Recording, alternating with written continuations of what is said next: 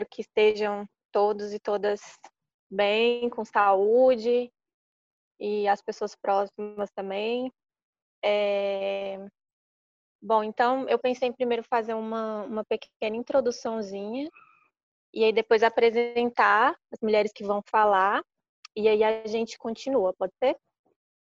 Pode ser. É, antes de mais nada, explicar que essa roda tem uma parte que vai ser gravada, que vai ser essa parte inicial, em que eu vou estar apresentando e as nossas três convidadas vão estar introduzindo aí o debate.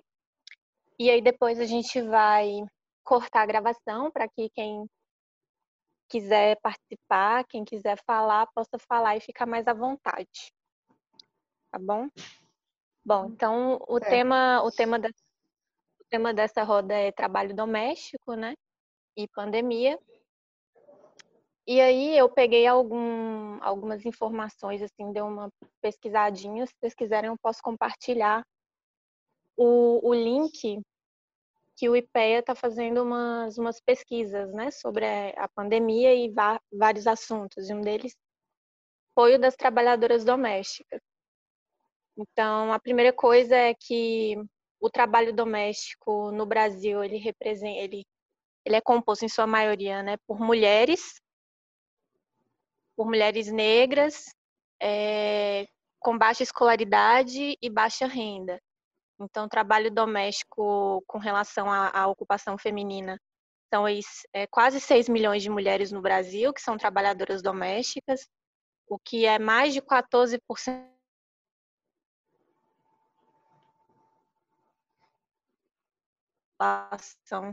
de mulheres ocupadas de 2020.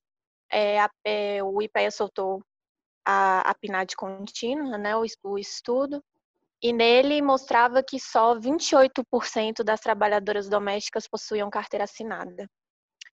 E então a gente tem aí um alto nível de, de informalidade, né? E com relação à pandemia, é, acho que todo mundo lembra que foi muito noticiado, né? É, o primeiro caso de morte no Rio de Janeiro que foi registrado pela doença foi de uma trabalhadora doméstica que contraiu a doença de sua patroa, né, que tinha ido viajar para a Itália e voltou e, a, e não dispensou a trabalhadora doméstica do, do, das suas funções e ela acabou contraindo a doença e morrendo. Era uma mulher de 63 anos que tinha as comorbidades, né? Ela era diabética, hipertensa e foi a primeira vítima registrada no Rio de Janeiro. Bom, e aí, para falar um pouquinho, né, mais sobre, sobre a questão do trabalho doméstico, na pandemia, temos as três convidadas. É, a primeira é a Fernanda Morinha Corse, acho que eu falei seu nome certo, e ela é professora do Departamento de Educação é, do campus Alberto Carvalho da, da UFES, da Federal de Sergipe. Ela coordena o grupo de pesquisas e estudos em práticas educativas Corpo e Ambiente, PEPECA, e é doutora e mestre em educação, especialista em comunicação e educação e jornalista e pedagoga. Bem-vinda.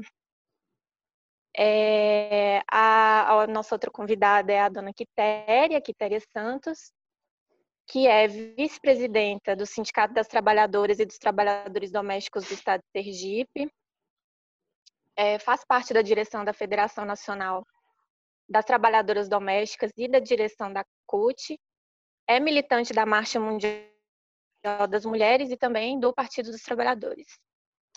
E é, bem-vinda também.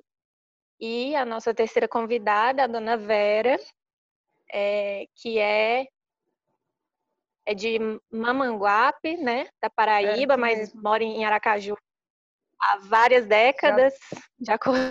É isso mesmo. Desde 74, né? É mãe de cinco filhos e filhas e trabalhadora é. doméstica há mais de 20 anos. Bem-vinda também. É, eu não sei se vocês têm alguma preferência de ordem, se pode ser nessa ordem da apresentação, se vocês preferem que seja outra dinâmica. Não, pode ser nessa ordem mesmo? Ah, eu gostaria de sugerir que elas falassem primeiro e eu ficasse por último. Eu acho que assim ia fluir mais, eu posso conectar algumas coisas que eu pensei ao que elas disserem. Não sei se faz sentido para vocês, é uma sugestão, meninas podem opinar, claro, tá? Para mim tudo bem. Tudo bem? É, é... Então tá, vamos, vamos inverter a ordem então, pode ser? A dona Vera primeiro, depois a dona Série e por último a, a Fernanda, pode ser? Pode. Então vamos lá, pode, pode, pode falar, dona Vera. É, eu me chamo Vera, né? Como vocês já sabem. É, já trabalho é, de empregada doméstica já há 20 anos. Quer dizer, carteira assinada eu só trabalhei duas vezes, mas eu gosto mesmo de trabalhar como diarista, entendeu? Aí, é que diz? Gosto muito do meu trabalho, Dona Vera, é, desculpa, tá... desculpa interromper, é que tem algum paninho na frente da câmera, a gente não está conseguindo te é ver. Aqui, é a cortina. Ah, pronto. Obrigada, desculpa te interromper. Viu? Aí eu gosto mais de trabalhar como diarista, porque eu acho melhor, eu não gosto de trabalhar todos os dias no mesmo lugar. Aí, então, eu já tenho 20 anos que eu trabalho como diarista. E agora, nessa pandemia, né, eu estava em três lugares. Só que diante da, da pandemia, eu fiquei só em um lugar. Por a pessoa que eu trabalho com ela, ela é, ficou de me pegar e me trazer em casa. Essas foi, foi minhas condições para com ela. Por conta de não pegar transporte público, né? Ônibus, essas coisas que eu tenho muito medo. E isso abalou muito com o meu, meu sistema nervoso, né? Fiquei muito preocupada com essas coisas até hoje. Ainda sou muito preocupada em relação a essa pandemia. Mas aí eu volto, eu vou três dias na semana, gosto muito de trabalhar com ela, entendeu?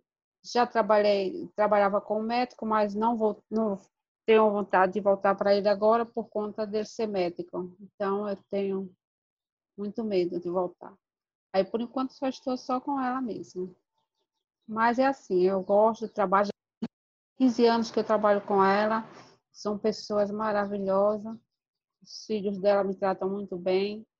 Apesar de que eu já trabalhei em outros lugares que, onde eu fui muito, quer dizer, muito humilhada.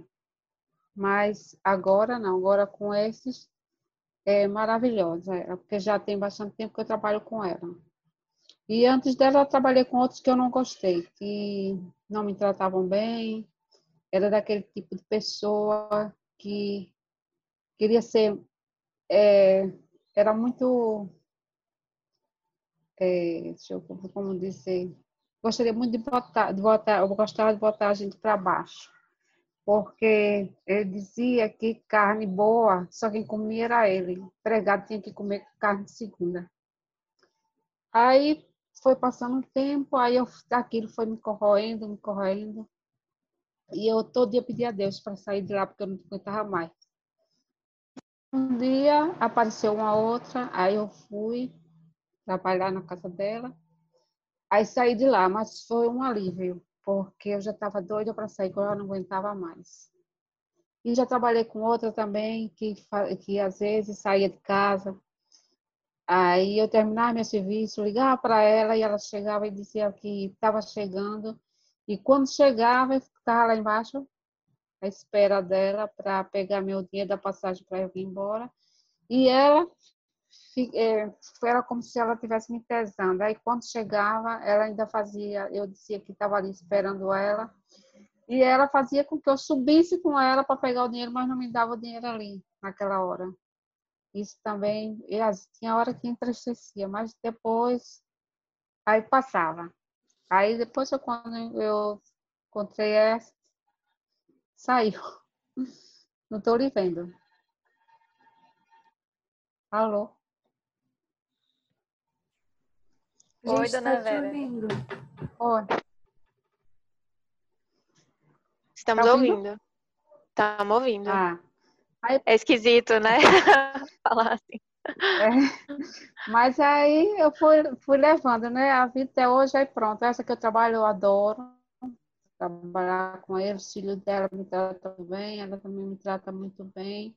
É como se eu já fosse da casa, entendeu? Porque já tem 15 anos. O filho mais novo dela, quando eu comecei a trabalhar com ela, ele, ela estava grávida dele, de oito meses. Hoje ele está com 16 anos. Aí já tem esse tempo todo que eu trabalho, né, com ela.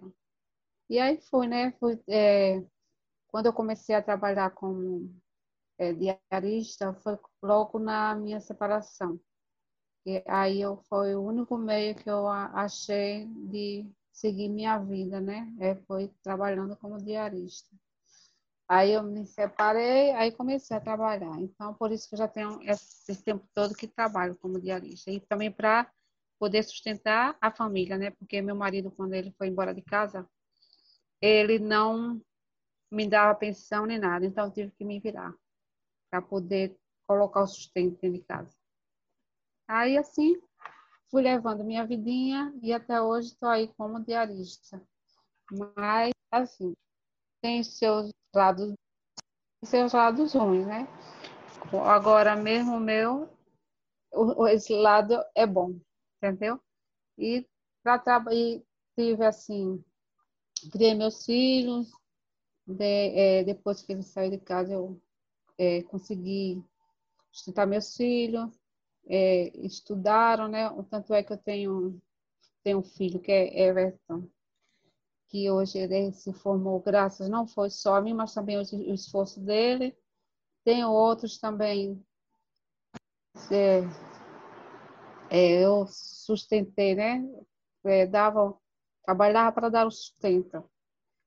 Mas é isso. A minha vida, hoje, eu sou feliz. por conta disso, porque eu gosto do que eu faço, de trabalhar na área de como diarista. Eu sou muito feliz por, por conta disso, porque eu adoro trabalhar como diarista. E mais? é...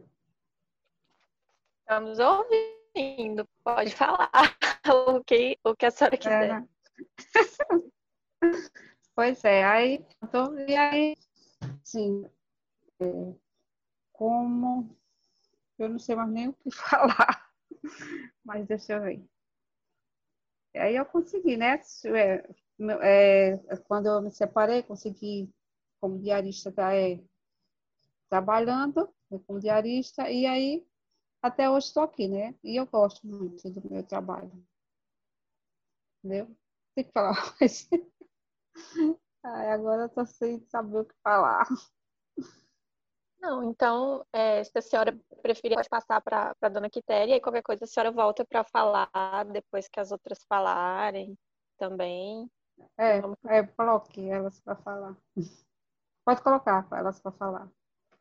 Então tá bom, obrigada, dona Vera. Enquanto estou pensando aqui. Tá bom. Então, agora a dona Quitéria.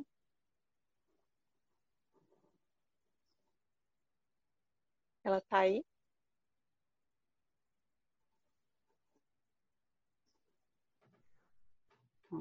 Ela tá sim.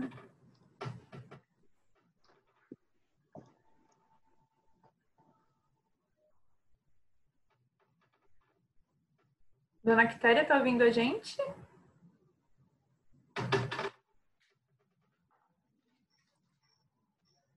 Seu microfone está travado.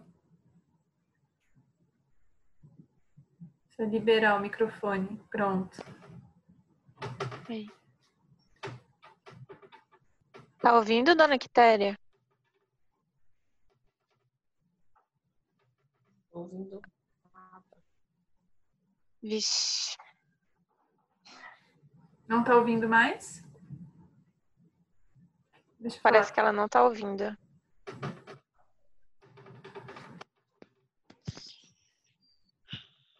bem ruim a minha comunicação, não estou ouvindo nada. A gente está ouvindo.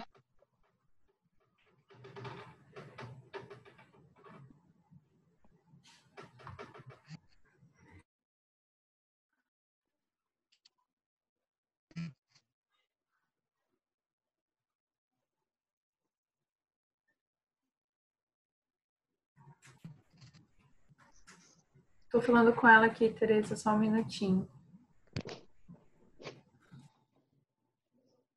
Já. Tá esperando a minha a outra.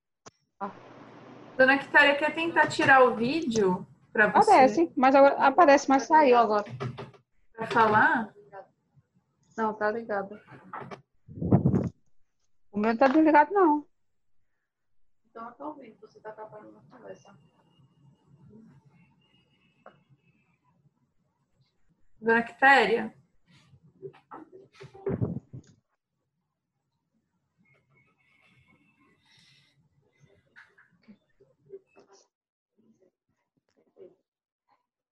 Vai inteirar. É, 27.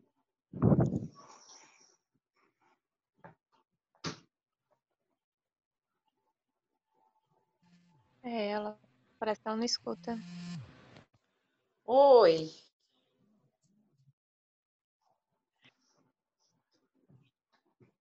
É horário.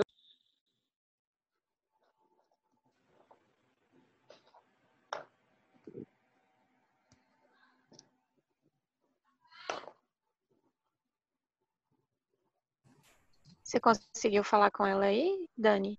Não. Dona Quitéria, você ouve a gente agora? Nem sei o vídeo, não tô ouvindo.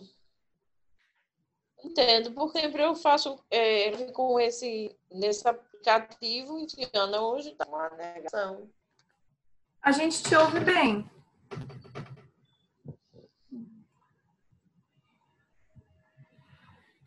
Quer ir falando?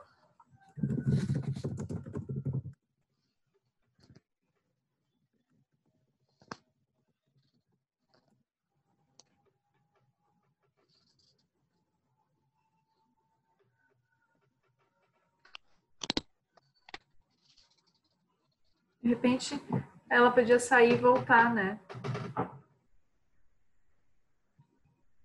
Sim. Da outra vez funcionou, né? Oi. Oi. Você quer tentar sair e entrar novamente? Já entrei, eu uma vez, de novo, viu? Viu?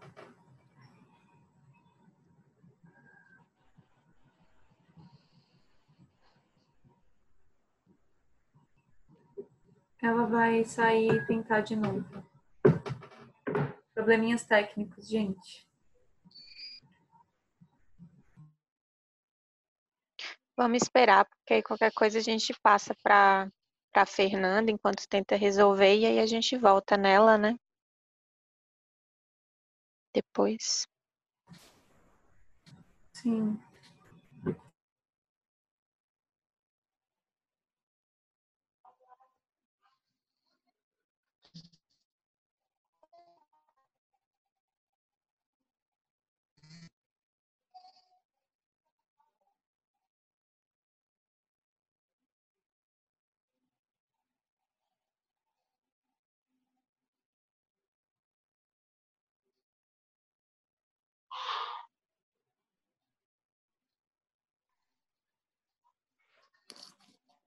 Boa tarde, meninas. É Erna falando, tudo bem? É, Dona Vera falou e a gente está tendo esse probleminha agora. Quem é a terceira convidada que poderia já iniciar? E aí a gente aguarda a Quitéria falar. É a Fernanda. Ela já está por aí? Fernanda. Tá sim. Por mim, tudo bem. Podemos. Pode falar? Pode? Pode Quer ser. falar, Fernanda, enquanto a gente Mas também não, não tem nenhum probleminha problema se vocês quiserem esperar. Como ficar melhor? Estou disponível aqui para vocês. Eu acho bom, não sei se os meninos concordam, para a gente adiantar e chegarmos também na hora do, do debate geral, né, onde a gente pode se colocar melhor. Se as meninas concordarem, Tereza e Dani. Por mim, tudo bem. Então vamos lá. Pode ser? Então a gente troca a ordem e aí quando a dona Quitéria voltar, a gente passa a palavra a ela. Beleza. Ah, gente, bem, boa tarde novamente. Então, eu sou a Fernanda, professora aqui da UFES, do Departamento de Educação. É, queria dizer que eu me solidarizo com esses problemas técnicos, tá? Porque eu também nas minhas reuniões a gente fica minutos e mais minutos tentando resolver. Então isso é muito comum, tá? Fiquem tranquilas, é assim mesmo e a gente também está se adaptando a tudo isso, a falar para um vídeo, né? Às vezes falar quase que para um espelho quando aparece a nossa cena aqui. Então tudo isso é uma adaptação para a gente. Bom, eu queria ouvir, né? Eu assim pensei quando Daniele me chamou para falar, eu falei, é, na verdade ela me chamou e já falou quais seriam as outras pessoas que estariam presentes. E aí eu fiquei muito tentada, mas eu queria muito ouvir, né, tanto a dona Vera quanto a dona Quitéria. Mas eu queria agradecer a você, Daniela, é uma oportunidade de conversa. Eu acho que a proposta de vocês é muito bonita e a companhia, tanto de Vera quanto de Quitéria, é, para mim, eu fico lisonjeada de estar aqui hoje com vocês, tá? Eu pensei em falar algumas coisas que dizem respeito, porque eu não sou trabalhadora doméstica, eu não tenho, não conto com a participação de uma trabalhadora doméstica no meu cotidiano. E aí vocês podem se perguntar, mas Fernando, então o que, que você está fazendo aqui, né? E aí eu acho que eu estou aqui quanto mulher feminista, eu discuto as questões trabalhistas das mulheres, embora eu esteja me dedicando a, recentemente a estudar corporalidade feminina. E uma coisa que me incomoda muito, que a Sueli Carneiro, que é uma autora brasileira que trabalha com negritude, que ela fala sobre que existe todo um aparato, um dispositivo para feminizar a pobreza. Né? Então, assim, a pobreza ela tem gênero. Né? Então, quando a gente fala de trabalho né, e de mulheres, é algo que a gente está meio que contra esse dispositivo. E também é, separei minha fala em dois momentos bem rápidos, assim, até eu ia perguntar para a Daniela, Daniela, quanto tempo eu tenho, como que você quer, mas eu, sabe quando você quer deixar fluir as coisas? Então, como eu sou professora, gente, eu falo muito, mas eu, eu separei, assim, só umas coisinhas para dividir com vocês. Aí, Tereza, Daniele, a Erna, ou qualquer outra pessoa que quiser me interromper, fica à vontade, tá? Então, é, eu separei para a gente falar um pouco, assim como o evento, um pouquinho das problemáticas, e um pouquinho também das alternativas, né, que eu acho que dá para a gente trabalhar nessa dualidade. Então, é, eu acho que a Tereza já fez uma boa explanação desse tema. É, majoritariamente, nós contamos com as mulheres como trabalhadoras domésticas, então isso é de meu interesse. Assim como eu acho que deveria ser de interesse de todo mundo a questão do trabalho doméstico, porque o trabalho doméstico, ele é, sobretudo, de interesse de todos nós. Todo mundo que tem um lar, que tem uma casa para morar, precisa de alguma maneira se relacionar com o trabalho doméstico embora a gente saiba que ele é extremamente sexista, né? Ele é voltado, ele é feito, embora a gente tenha visto algumas novidades por aí do mercado, da publicidade, mas ele é voltado para as mulheres, né? Como se fosse uma obrigação e isso é uma cultura que a gente tem tentado enfrentar.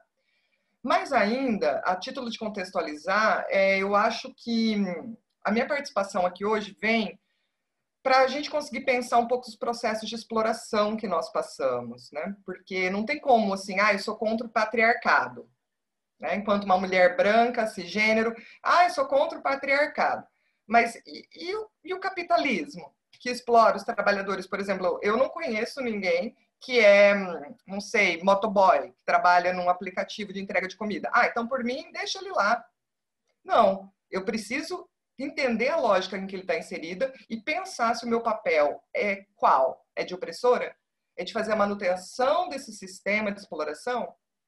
Então, pensando sobre isso, eu acho que algumas antepassadas minhas, também mulheres brancas, também mulheres cisgênero, elas de alguma maneira ignoraram um pouco, sabe? Não todas, mas algumas ignoraram isso, essa questão do mercado de trabalho, porque é muito legal, por exemplo, a gente ter os nossos espaços dentro de outros lugares, a gente conquistar nossa independência financeira, porque embora eu não seja mãe, mas eu falo para todas as minhas alunas meninas, a gente precisa ganhar o nosso dinheiro, né? Só que qual sentido tem na minha independência financeira, na minha vitória de saída para o mercado de trabalho, se por outro lado eu estou de alguma maneira, como eu posso dizer, uh, precarizando o trabalho de outra pessoa? Né? Então, eu acho que a, a, fala da Maria Vera veio é, dialogar com isso. Né? Então, assim, eu me senti humilhada, ela disse. Né? Ah, quando eu saí de lá, quando eu me demiti, eu, nossa, eu me senti livre. Por quê? Porque esse trabalho era precarizado, porque a precarização do trabalho, de um modo geral, não é só uma questão de gênero, ele perpassa por essas nuances, como, por exemplo, a humilhação. Né? Como, por exemplo, dizer que a carne boa é da patroa. Então, a gente é, faz parte desse sistema. Né? A gente pode, de fato, lavar as mãos e dizer que não é um assunto para a gente? Ou a gente precisa se posicionar e conversar sobre? Então, pensando nisso, é, a gente fala do trabalho doméstico, eu acho que a gente precisa entender o cenário em que ele acontece, né? Gente, o lar, é, eu acho que agora, nesse momento de pandemia, todas nós aqui hoje, né, a gente tem ficado mais evidente. O lar é um cenário muito complexo, né? O lar, a casa, o ambiente privado. Então, eu consigo ver esse cenário, pelo menos assim, de três formas, de três desmembramentos. A primeira é a ideia de invisibilidade. A gente pressupõe que todo mundo tem um lar, a gente pressupõe que todo mundo tem uma casa, e a gente pressupõe que os lares são todos iguais, e normalmente a gente pensa que as famílias são formadas por um papai, uma mamãe, os seus filhinhos que têm as suas contas pagas, que tem tudo perfeito. Então, a invisibilidade do cenário do lar real, a gente precisa de alguma maneira discutir, porque mediaticamente mostram-se lares lindos, né? ah, nas novelas, nos telejornais. Ah, de algum modo, existe uma invisibilidade. A gente precisa mostrar que as casas são desestruturadas, que as famílias são desestruturadas, que as pessoas estão em busca, que existe solidão. Então, esse é o primeiro ponto. Também existe uma questão da desvalorização desse cenário que é a casa. Né? Eu estou chamando de lar, mas é a casa da gente, que é onde acontece o trabalho doméstico. Porque, gente, agora na pandemia, eu não sei vocês, mas eu tenho trabalhado muito mais do que antes. Por quê? Ah, porque está trabalhando em casa. Como se a gente vivesse em torno do nosso trabalho. Né? E ao mesmo tempo, assim, quando você diz que trabalha em casa, mesmo antes da pandemia, ah, mas que não. Né? Trabalha em casa, como se a gente pudesse tirar uma soneca, dormir um pouquinho, aí acorda, trabalha, dorme de novo, toma um sol, bebe uma cervejinha. Não é assim, a gente sabe que não é assim. Então, existe uma desvalorização desse cenário doméstico.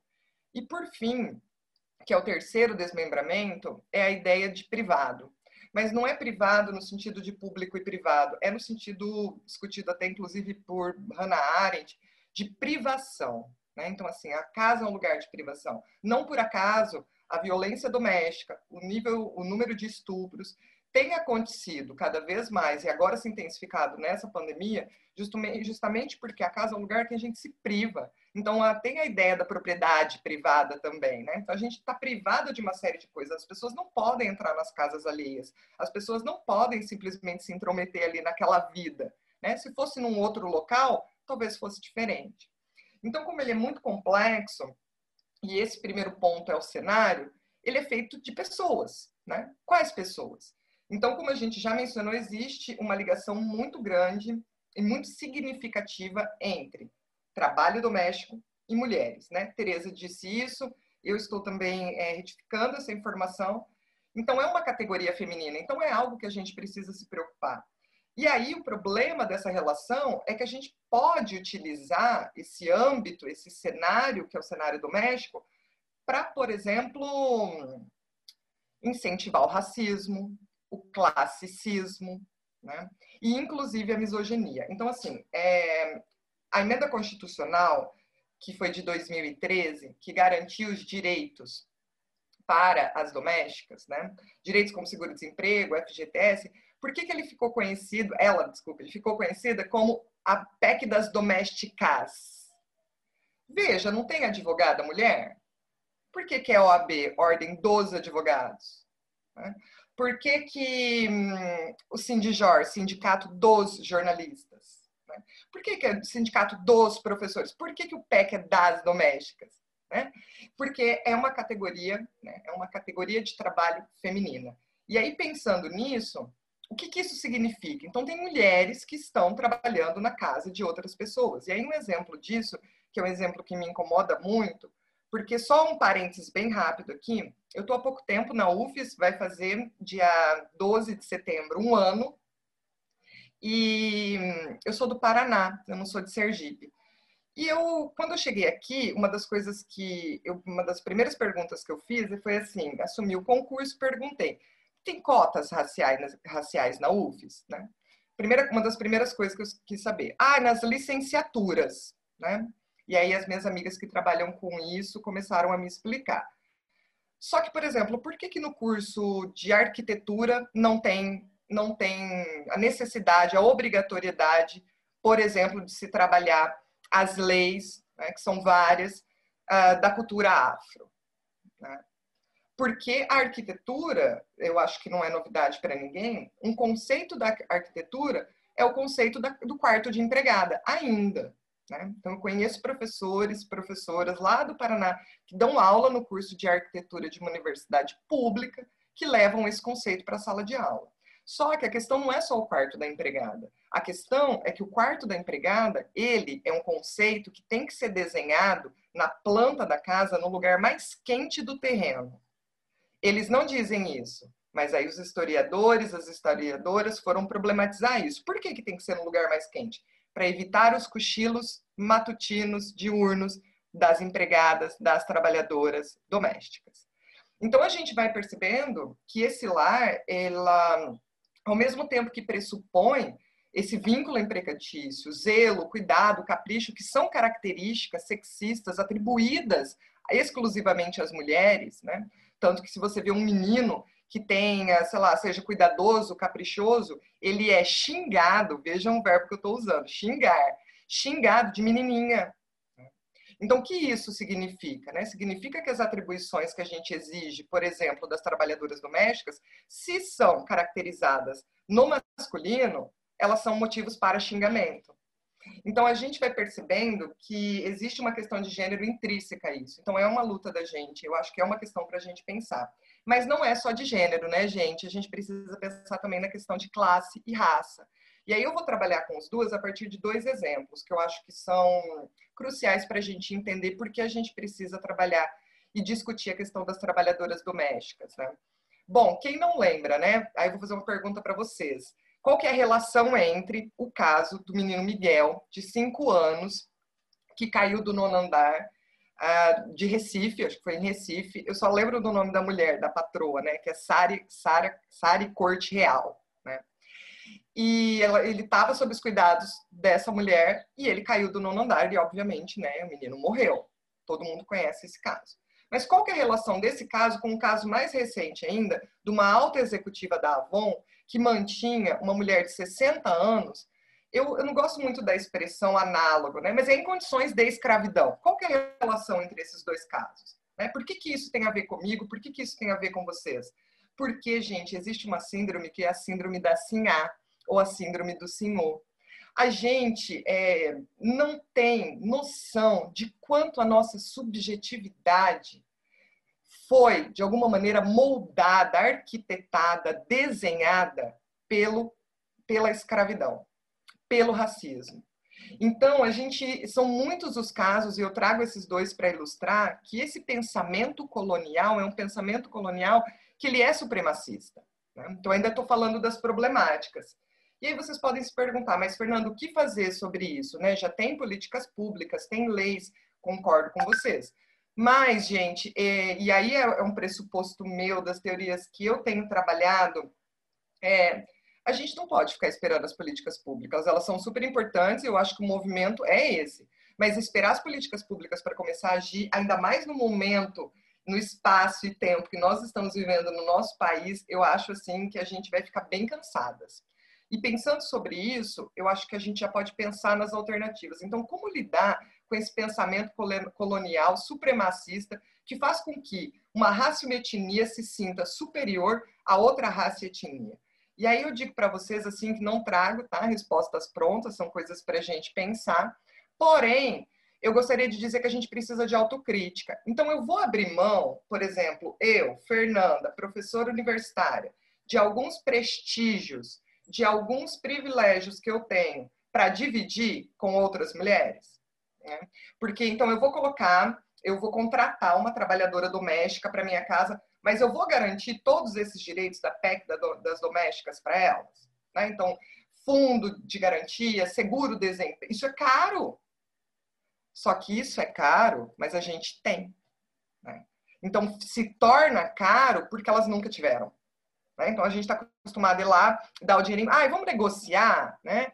Então, assim, eu estou disponível, estou disposta a fazer esse esforço racial, de classe, de gênero, que é uma luta política, que tem que ser um modus operandi, ou não? Ou eu só vou colocar no meu feed, no Instagram, antirracista, antifascista?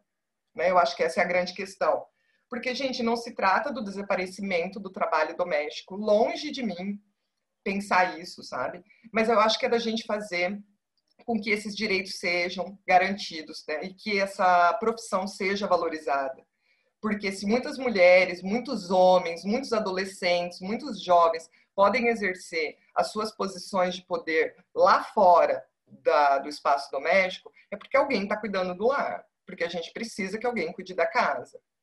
Então, a grande questão, enquanto alternativa, como eu disse, não dá para a gente esperar as políticas públicas mas a gente precisa de uma autocrítica, né? A gente precisa pensar assim, se nós estamos realmente disponíveis e dispostas a, de alguma maneira, abrir mão desse, dessa posição de poder que ela é hegemônica, enquanto mulheres brancas, no meu caso, né? Enquanto mulheres brancas, para a gente fazer uma força com essas mulheres, né? Pensando nas mulheres que são majoritariamente as trabalhadoras domésticas. Porque, claro, a grande, grande questão é que eu não posso né, abrir mão aqui do meu prestígio, aí ali no Superior Tribunal Federal, todo mundo. Não, eu acho que assim, não tem como a gente fazer isso só no individual. Mas o individual, gente, ele dialoga, ele se conecta com o coletivo.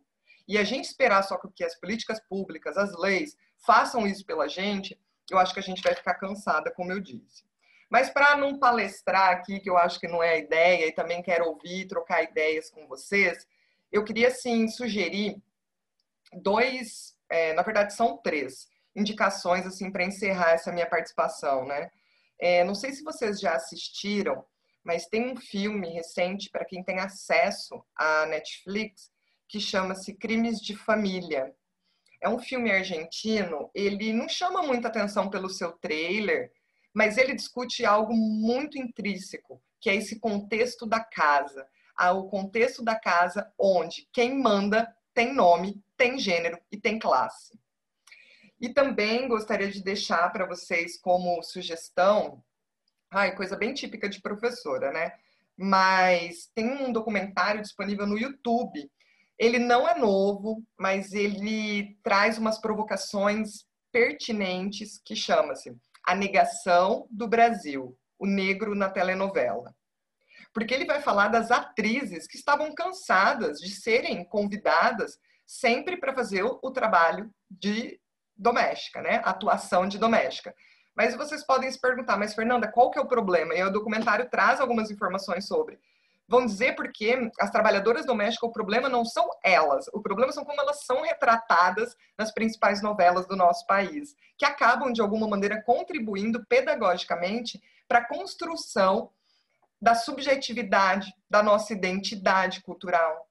Então, essa é a minha segunda sugestão. E última, para terminar, é um podcast, eu acho que é de junho, acho que é de junho, mas é um podcast, eu acho que vocês devem conhecer, ele também é bem famosinho, que é o Mamilos, e ele traz uma conversa muito boa sobre trabalhadoras domésticas. Ele é recente, é junho ou maio agora. Foi durante a pandemia. Gente, obrigada.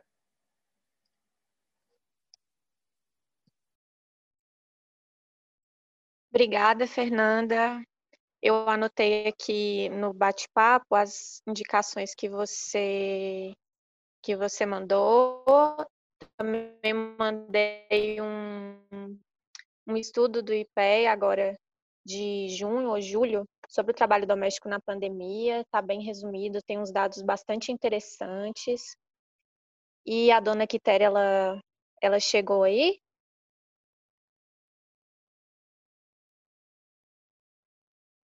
Dona Quitéria, você nos escuta?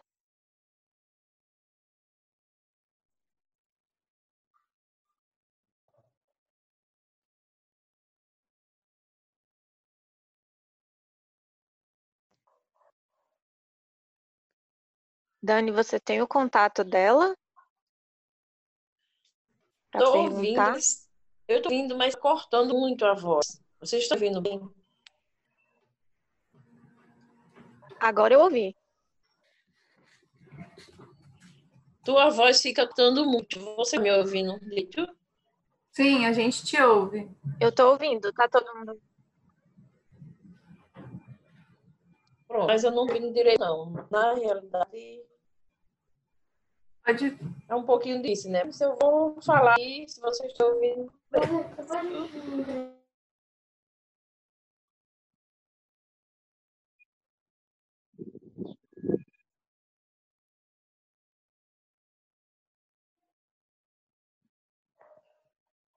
Posso falar? Pode, pode, pode falar. Eu estava vindo uma mensagem, muito atrasada. É o seguinte.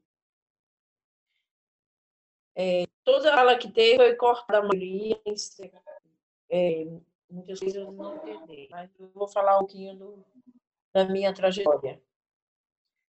É, a minha trajetória foi de que comecei como trabalhadora doméstica. É, ah, isso meu nome é Péria Santos, né? Sou como aí no meu, meu é, na minha comunicado. Sou uma das diretoras do, da Federação Nacional das Trabalhadoras Domésticas, uma das diretoras da CUT e sou presidente do Sindicato Trabalhadoras Domésticas do Estado de Egipto. E agora, no momento, a gente está passando. Aliás, a história, né? Comecei a trabalhar como doméstica. Eu foi quando logo quando eu me separei meu pai de meus filhos e fui criar meus filhos é, sozinha. Trabalhando como doméstica dos filhos com minha mãe minhas irmãs minhas irmãs mocinha minha moça praticamente. E meus e fui trabalhar para poder, é, manter meus filhos para não passar necessidade. Aí a vida toda foi ela trabalho doméstico, às vezes empresa de, fazer faxina, de grandes empresas de, faxina, de prédio, de mas o trabalho sempre foi doméstico. Com o tempo, fui fazer, conheci a casa da doméstica né, e fui fazer uma, um curso, um curso de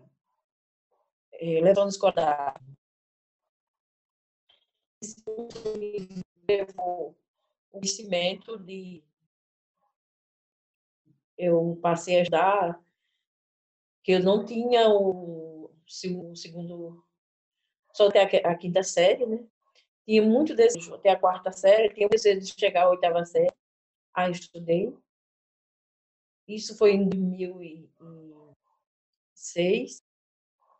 Depois eu terminei esse curso foi um trabalho doméstico, trabalho do TDC, trabalho doméstico, trabalho doméstico da Esse curso dava direito a cuidar, um curso de cuidado de idoso, um curso de cuidado de criança, um curso de, é, de culinária, e também era um curso bem, em um, foi um só, mas foi um curso maravilhoso. Eu cheguei a conhecer até a fábrica de cerveja da Skin. Esse curso deu a oportunidade da gente até lá e saber fazer, saber as químicas de, de como fazer, fazer a cerveja, né? vinho. Fomos até o, é, o oceanário na época, logo, novidade, fomos até o oceanário. E muitas visitas a locais que a gente, além de, de estudar na sala de aula, que era à noite, ia também fazer essas visitas, oficinas né, nos locais. E entre esses cursos e, e a, o desenvolvimento, aprendi, só era uma professora. O nome da professora era Eliana Santana Paz Barreto uma professora maravilhosa, que hoje ela é aposentada, na época, em social, na casa doméstica, e deu esse curso muito bom. Passei, passei, aí fui, fui estudar, né? Me inscrevi no colégio e fazer esse primeiro ano, segundo ano, terceiro ano. Hoje eu não fiz faculdade, eu escrevi duas vezes para fazer o Enem, e na época eu estava com dificuldades nas vistas, tinha que ter é, óculos, aí fiquei com dificuldade por causa daquela linha pequenininha e não vou, não, não fui. Mas hoje era para estar mais formada. Dessa turma, né, teve, tem pessoas que estão tá na enfermagem, que fez esse curso, 30 mulheres em, cada, estado. Tem, tem que hoje é, é, é em feira, outras, outros empregos está fazendo é, advocacia, seguiram os estudos, né? Não, eu continuei no sindicato, que hoje sou uma, das diretoras, continuei militando na defender a causa do trabalho doméstico, entrei no da Mulher em Aracaju, entrei na, na, na, na, com segurança alimentar, e foi me, me entrei na, na, na das mulheres, também na Marcha Mundial das Mulheres, eh, na, na, indo a marcha de mulheres negras, movimento negro, e sempre seguindo o que não fica errada, entendeu? Buscando sempre.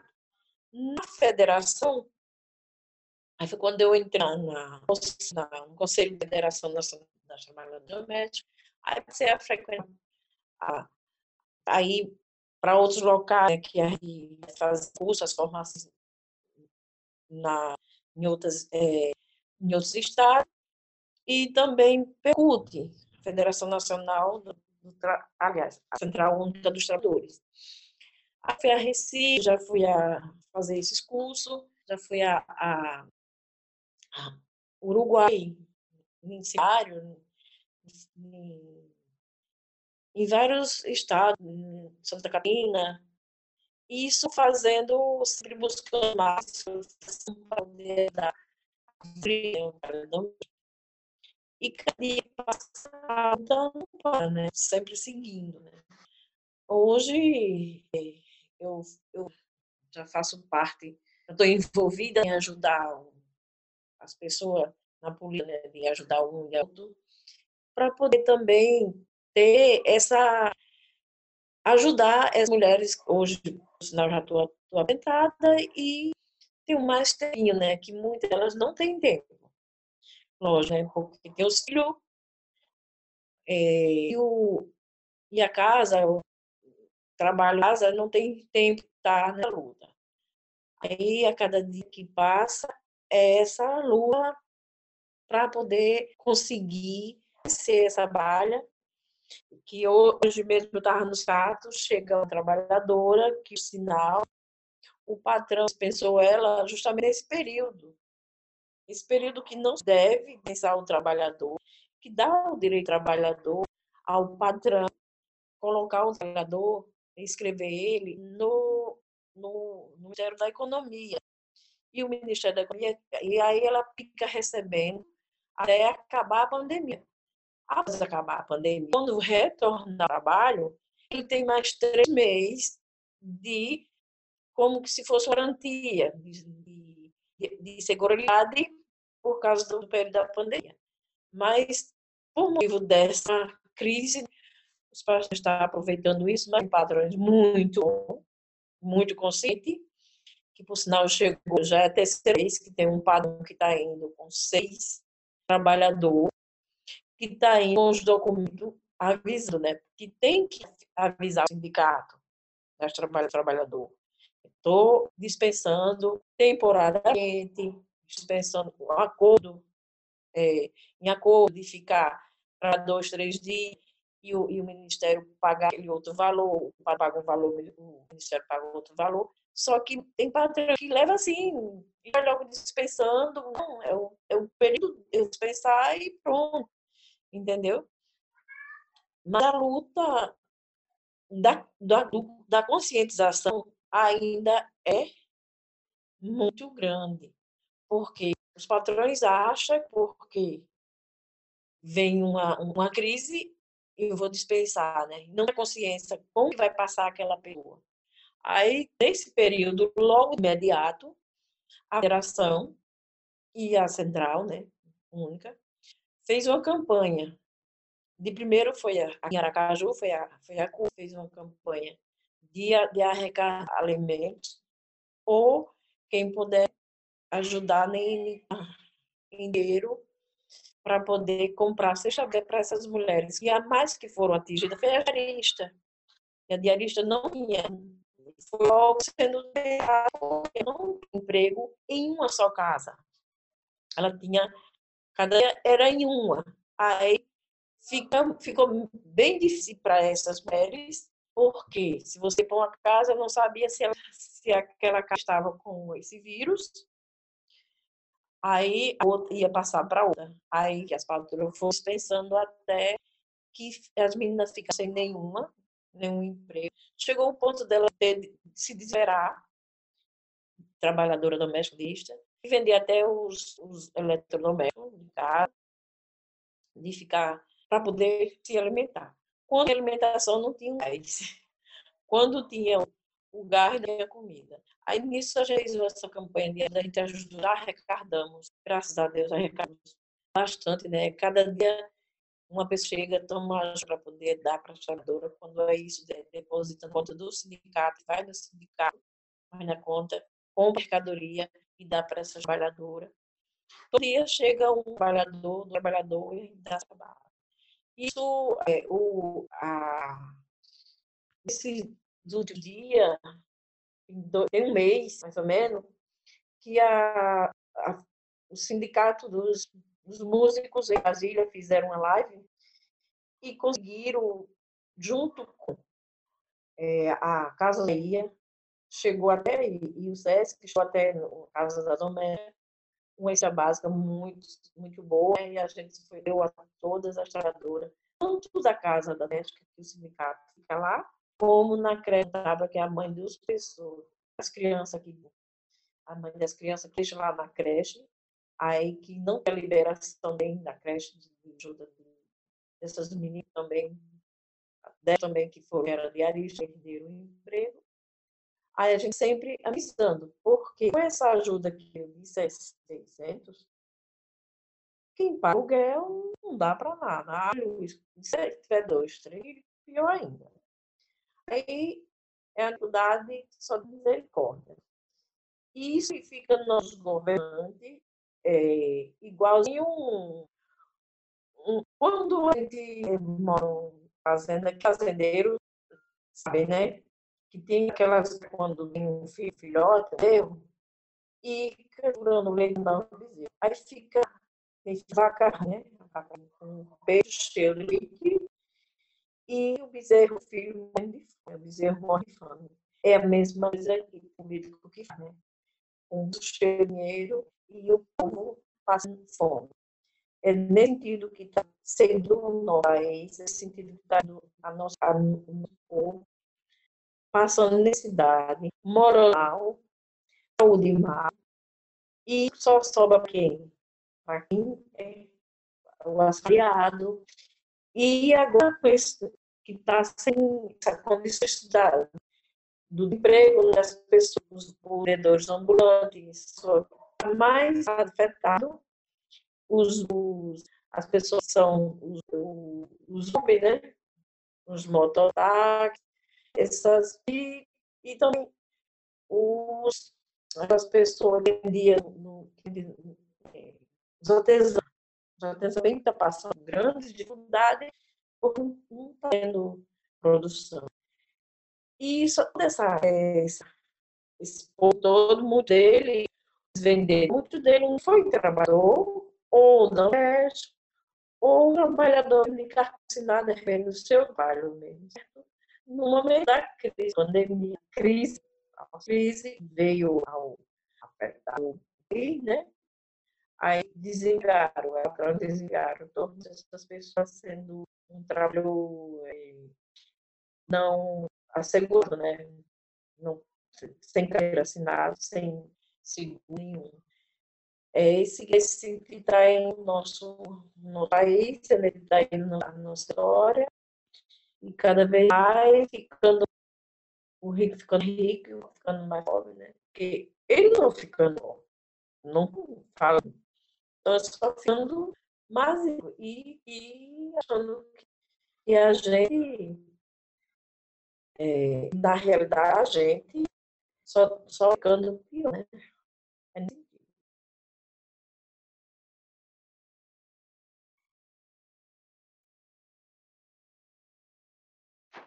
Dona Quitéria?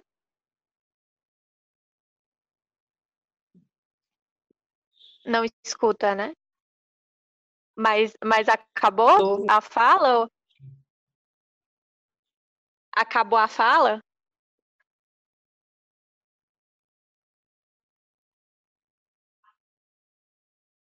Ô, Dani, tenta confirmar com ela se ela terminou a, a, a fala dela.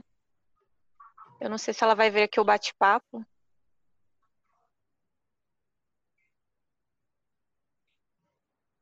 Viu? Tô tentando.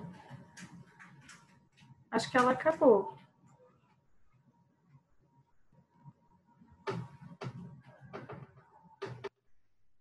Bom. É, dê, dê, dê continuidade. Mandei uma mensagem para ela. Bom, obrigada, dona Quitéria. Ela não, ela não escuta, mas mande aí para ela o, o, muito obrigada pela, pela fala. É, cortou alguma coisa, mas acho que deu para acompanhar, né? Todo mundo. É, o que ela disse. Bem, então agora que as três já, já falaram, a gente vai para a segunda parte da, da roda de conversa, em que é, quem quiser participar, manda aqui no, no bate-papo. É, se inscreve para a gente dar continuidade à, à, à, conversa. E aí agora a gente vai interromper a gravação também